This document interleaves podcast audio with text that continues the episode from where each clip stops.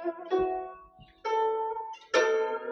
三字经》原文：若梁浩，八十二，对大庭，魁多士。解释：宋朝有个梁浩，在八十二岁时才考中状元，在金殿上对皇帝提出的问题对答如流，所有参加考试的人。都不如他。启示：有志者事竟成。凡是立定的志愿，只要坚持不懈，努力去做，是一定会成功的。